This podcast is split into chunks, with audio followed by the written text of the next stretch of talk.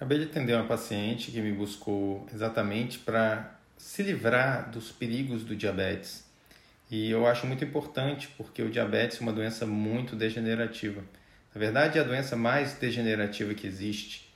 Ela começa com a própria hipoglicemia, que pode levar a pessoa a desmaios, coma e até a morte. E tem a hiperglicemia, que degenera o organismo de dentro para fora. Começa aí com os vasos sanguíneos, podendo levar a doenças cardíacas, vai pelo rim, né, levando a nefropatia, os nervos com a neuropatia, a vista com a retinopatia, que pode levar até a cegueira, e tem ainda o risco do, das amputações.